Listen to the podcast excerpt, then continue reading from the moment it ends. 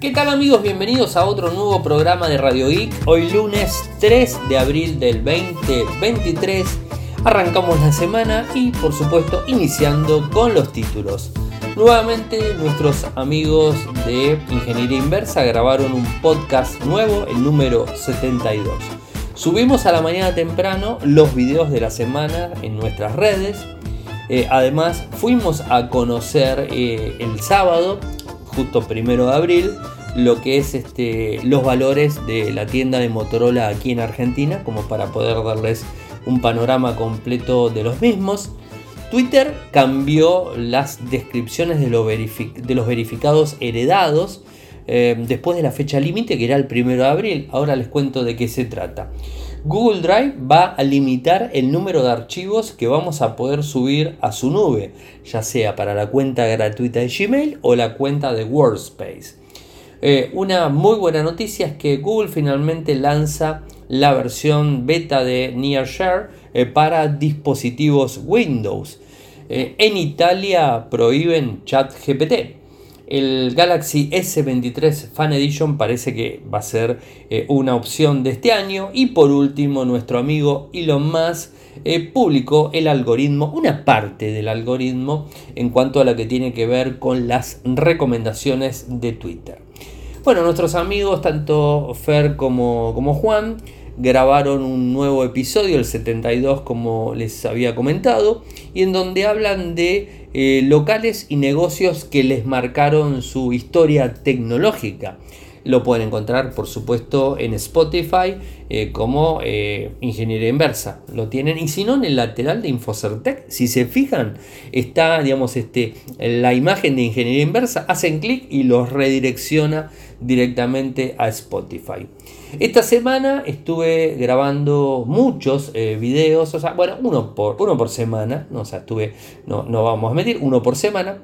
Hablé de lo que fueron, la semana pasada mejor dicho, diferentes capas de Internet, después les expliqué cómo ingresar a Internet, eh, hablé de lo que es ChatGPT, el futuro de Twitter, todos contra ChatGPT, algo que se ha sumado. Estuve también con la gente de Electronics eh, Argentina Em, digamos, eh, donde van a estar realizando en junio un evento aquí en el país, una feria mejor dicho. Estuvimos en el lanzamiento del Samsung Galaxy A34 y A54. Tienen un videito con los precios, un videito del lanzamiento en general. Todos los viernes eh, publico lo que sería eh, el video con la serie y la película destacada. Después un video medio cómico, por así decirlo, en donde eh, subí eh, lo que sería la primera salida que hice con Cami manejando el volante, ya tiene su registro. Y bueno, me, fue a buscar eh, al tren para traerme a casa. y la verdad que llegué, llegué bien, manejó excelente, así que muy bueno porque fue su primer salida sola manejando después de tener registro, por supuesto. ¿no? Y antes no podía porque tenía que ir conmigo por el tema del registro que le estuve enseñando. El sábado, como les dije, estuve en la tienda de Motorola que está en la calle Gurruchaga, en, digamos, esto es en Palermo, eh, en Cava, y hice dos videos. El primero de ellos eh, tiene que ver con eh, un pequeño recorrido en donde muestro 4 o 5 dispositivos antiguos que son icónicos de Motorola y que están ahí exhibidos que los pueden ir a ver, por supuesto. Y después, en el día de hoy, eh, publiqué lo que sería los valores de eh, toda la línea Motorola que está disponible en nuestro país Argentina, que bueno, tienen todos los valores y los equipos este, disponibles. Hoy se cumplieron 50 años Em, de lo que sería la primera llamada eh, por telefonía celular. La hizo Martin Cooper, que era, digamos, este, es, sigue siendo, porque está, está vivo la persona y de hecho hizo un video muy lindo que lo, pueden ver, que lo publiqué. Les voy a pasar, por supuesto, el enlace. Eh, Martin Cooper era, digamos, este ingeniero de Motorola y hizo el primer llamado con el Motorola eh, Dynatac 8000X eh, digamos, este, en donde llamó eh, eh, a, su homólogo en Bell, el doctor Joel S. Engel, que estaba en los laboratorios de investigación de ATT, desarrollando también el tema de las comunicaciones. ¿Y qué es lo que le dijo Martin por teléfono? Joel, aquí está Marty. Solo te estoy llamando desde un teléfono celular, un teléfono móvil real portátil de mano. Esto fue lo que le dijo. Este, eh, bueno, por supuesto, le ganó la carrera eh, en cuanto a lo, que, a lo que tiene que ver con, este, con telefonía celular, ¿no? O sea, eran teléfonos, era un ladrillo. Lo pueden ver en la foto ahí a Martin Cooper, que la publiqué. Es un flor de ladrillo eh, de teléfono que te duraba, creo que 15, 20 minutos y lo tenías que poner a cargar. Yo recuerdo que mi primer teléfono celular eh, lo tuve en el año 1998. Fue un Nokia 2160, si mal no, no recuerdo, y que duraba 12 horas de autonomía. Después tenías que ponerlo a cargar. Después se avanzó un poco en la tecnología de baterías y ya te duraban varios días. De hecho, te duraban más de un día.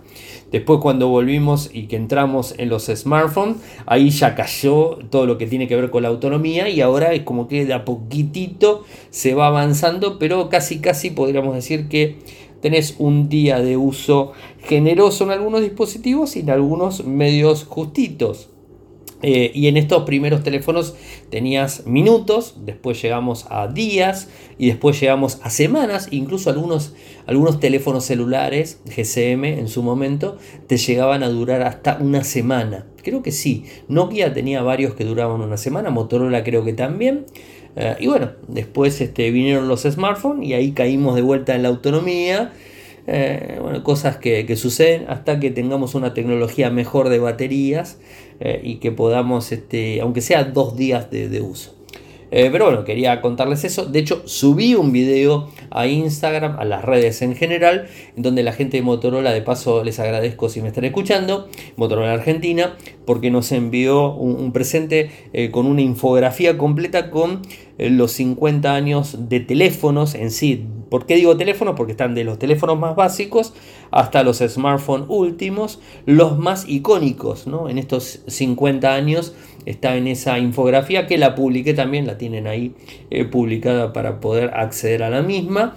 Eh, la verdad, eh, interesante, nos mandaron un chocolate, bueno, una polla base, bueno, lindas cosas. ¿Qué tal el videito? Ahí lo, subí hace un rato y lo pueden ver. Avanzo, Twitter cambió las descripciones de verificadas heredadas después de, de llegar a la fecha límite de la eliminación el primero de abril. Eh, a ver, ¿se acuerdan que yo les conté eh, que Elon Musk había anunciado que el primero de abril iba a eliminar todas las cuentas verificadas de todas las personas del mundo? Eh, personas importantes, periodistas, digamos, este, políticos, actores, cantantes, lo que sea, iba a eliminar todas.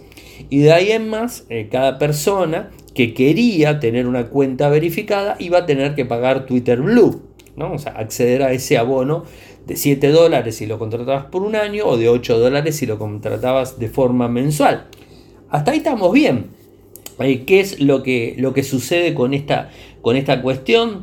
Eh, bueno, eh, que iban a dar eso y se iba a cortar, ¿no? Bueno, al parecer como que no se terminó de cerrar, o por lo menos no ahora, estamos a 3 de abril, eh, y siguen estando las, las cuentas verificadas. Eh, y, al parecer fueron pocas las que, se dieron de baja, eh, pero no se entiende, no se entiende bien. al parecer lo que va a implementar, porque todavía no lo tengo en claro, ¿vieron cómo es Elon Musk? Desde que entró en Twitter no hay nada cierto, o sea, no hay nada que vos digas se va a cumplir las cosas a rajatabla. No, o sea, te dicen una cosa, después te la cambian. Ya, Twitter es este. Eh, son como impresentables, por así decirlo. O sea, no tienen palabra, no, no, tienen un planeamiento que te, parecen políticos. O sea, parecen políticos. Van cambiando de forma constante y en los días. Entonces como que no tenés una visión a futuro de lo que quieren hacer y lo, digamos, este, lo, anuncian, lo implementan y lo llevan a cabo y lo llevan en el tiempo. No, hacen cosas bastante extrañas, ¿no? El único que parece que hasta el momento le quitaron la verificación azul fue el New York Times porque dijo que no iba a pagar Twitter Blue y lo dijo antes de todo esto. Entonces le quitaron, ¿no? O sea, le quitaron la verificación azul. Inclusive dijo de que si los periodistas que trabajaban en el New York Times querían la verificación azul, iban a tener que pagarlas ellos y si no era importante para, para el medio, no se las iba a reembolsar. Así que iba a quedar a cargo de la persona que la verificaba. Porque esto creo que ya se los conté eh, tanto los medios importantes eh, que son clientes de Twitter o clientes de Meta, creo que se los conté, pero se los voy a repetir, eh, tienen la posibilidad, los mismos medios, de pedirle tanto a Twitter como a Meta que le verifiquen las cuentas sin importar que el periodista tenga tal o cuantos seguidores, no importa eso. Como son clientes, tienen la posibilidad de verificar. Bueno, eso parece que iba a, digamos, a volar, eh, pero bueno, ahora en definitiva no termino de entender eh, cuál es la situación. Pero en principio tenemos eso. Algo que me llamó la atención, aunque no me preocupa, la verdad, no me preocupa en lo más mínimo, es que se descubrió que Google Drive tiene un límite de archivos que podemos subir a la nube. Eh, y esto no es porque tengas una cuenta gratuita de 15 GB de Gmail o tengas una cuenta de 100, de 200 o One o lo que fuese o una Workspace. O sea, no importa eso, no importa absolutamente. Vas a tener un límite de archivos, archivos, ¿no? Que podés subir. ¿Y cuál sería ese límite? Atentos, 5 millones de archivos. O sea, es mucha cantidad de archivos. Particularmente no me hace mucho problema porque para llegar a 5 millones de archivos es mucho. A ver, eh, no importa la capacidad del archivo. Puede ser un archivo de 4K, que es un archivo. Y si ese archivo de 4K llega al 5 millón, de ahí en más no puedes subir más. Ahora, si ese archivo de 4K lo mandas a la papelera, no puedes subir otro más hasta que de la papelera lo borres. ¿Se entiende? Te computa tanto los archivos que tenés en Google Drive eh, como los archivos eh, que tenés en papelera. Y no importa que sean de 1 mega, de 2 megas, de 100 megas, de 2, 3 gigas o de 4K. No importa la cantidad, son 5 millones de archivos. Así que, bueno, es, un tema, ¿no? ¿Y qué es lo que dice Google a, raíz de todo esto? Es que dice que a ellos no, les, no, les, importa tanto porque en realidad eh, digamos, este, la cantidad de cuentas de Google Drive afectadas es eh, extremadamente pequeña. ¿no? Eh, y lo hacen por una medida de seguridad para evitar el uso indebido de los sistemas de una manera que pueda afectar la estabilidad y la seguridad del mismo. Esto es lo que está diciendo Google eh, con respecto a G Drive. ya les digo, tanto cuentas gratuitas como cuentas pagas. Así que a tenerlo en cuenta. No sé si en, otras, en otras nubes sucede exactamente lo mismo, pero hay que tener 5 millones de archivos, o sea, es mucha, mucha cantidad. Pero bueno, o sea, calculo que alguien lo puede llegar a tener, ¿no? Quizás un gran medio, alguien que maneje y que de repente tenga una cuenta de WordPress eh, Enterprise y que tenga la máxima cantidad de, almacenamiento en gigas o en, o también puede llegar a, digamos, este, a tener ese inconveniente. Pero 5 millones me parece que va a costar este, cargarlos.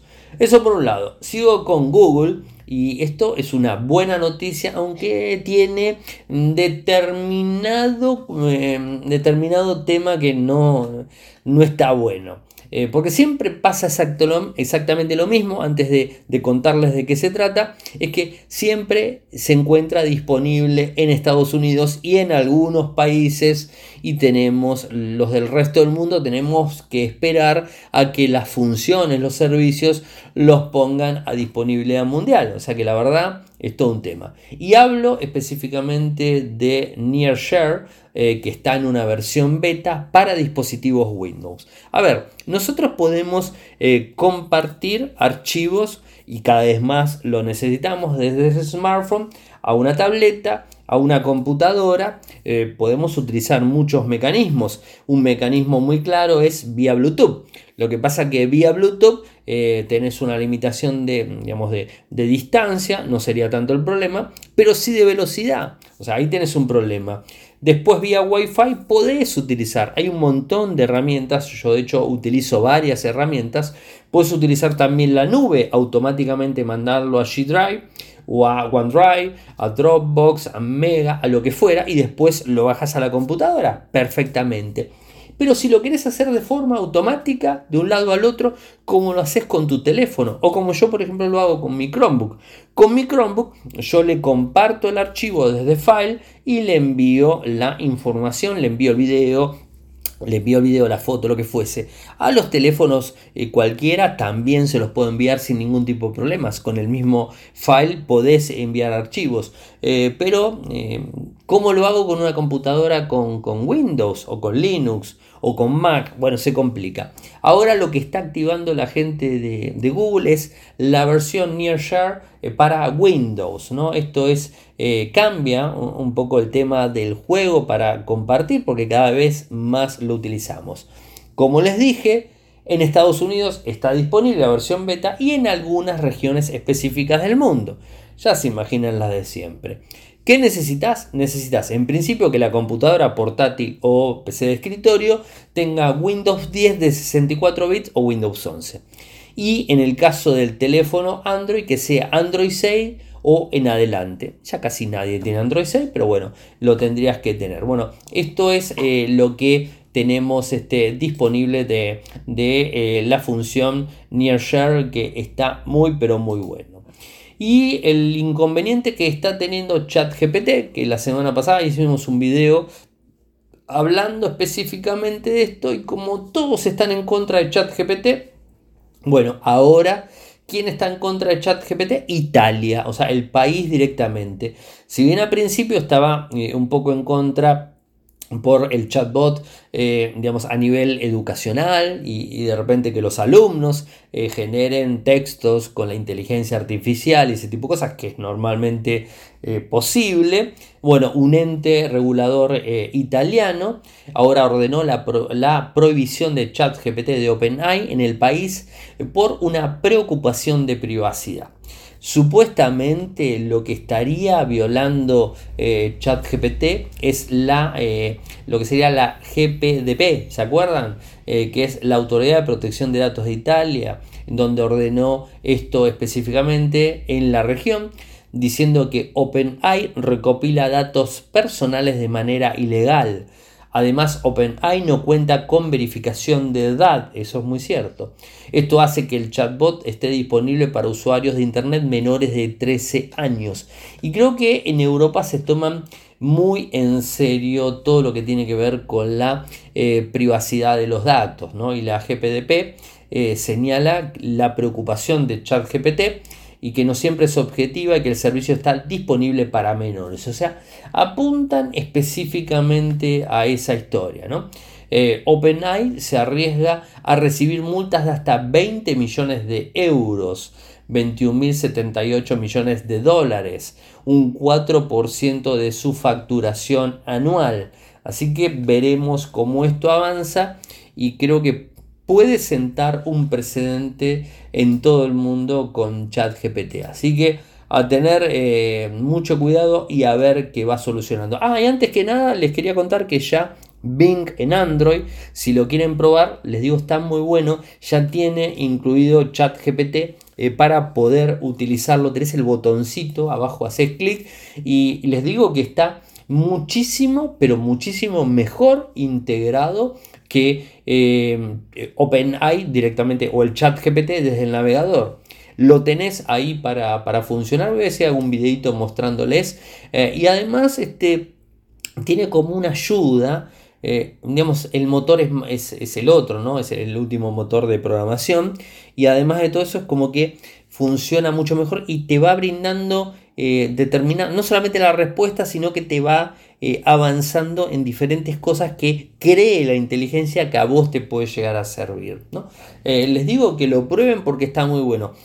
Con esto no les estoy diciendo dejen de usar Google Chrome eh, como navegador en Android y pásense a Bing de Microsoft directamente, pero me parece que es una buena opción y quizás esto también traccione usuarios directamente a Bing.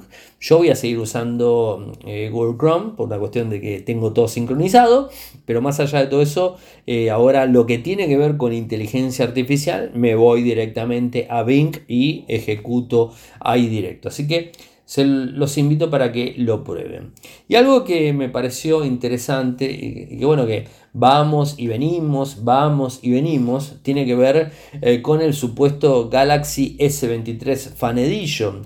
Recuerden que el S22 Fan Edition no salió eh, y ahora se está hablando del S23 Fan Edition que podría estar saliendo eh, a finales de este año. O sea, podría llegar a ser. O sea, se respetaría la fecha. Porque recuerden que los Fan Edition normalmente se lanzaban en septiembre, si mal no recuerdo. El 20 al menos se hizo en septiembre, si no recuerdo mal, lo digo de memoria. El 21 no, se hizo el 4 de enero del 2022 eh, y bueno en el 2023 no salió el S22 Fan Edition así que como que se lo pasaron de largo al parecer se van al S23 Fan Edition en septiembre o por ahí más o menos ¿no?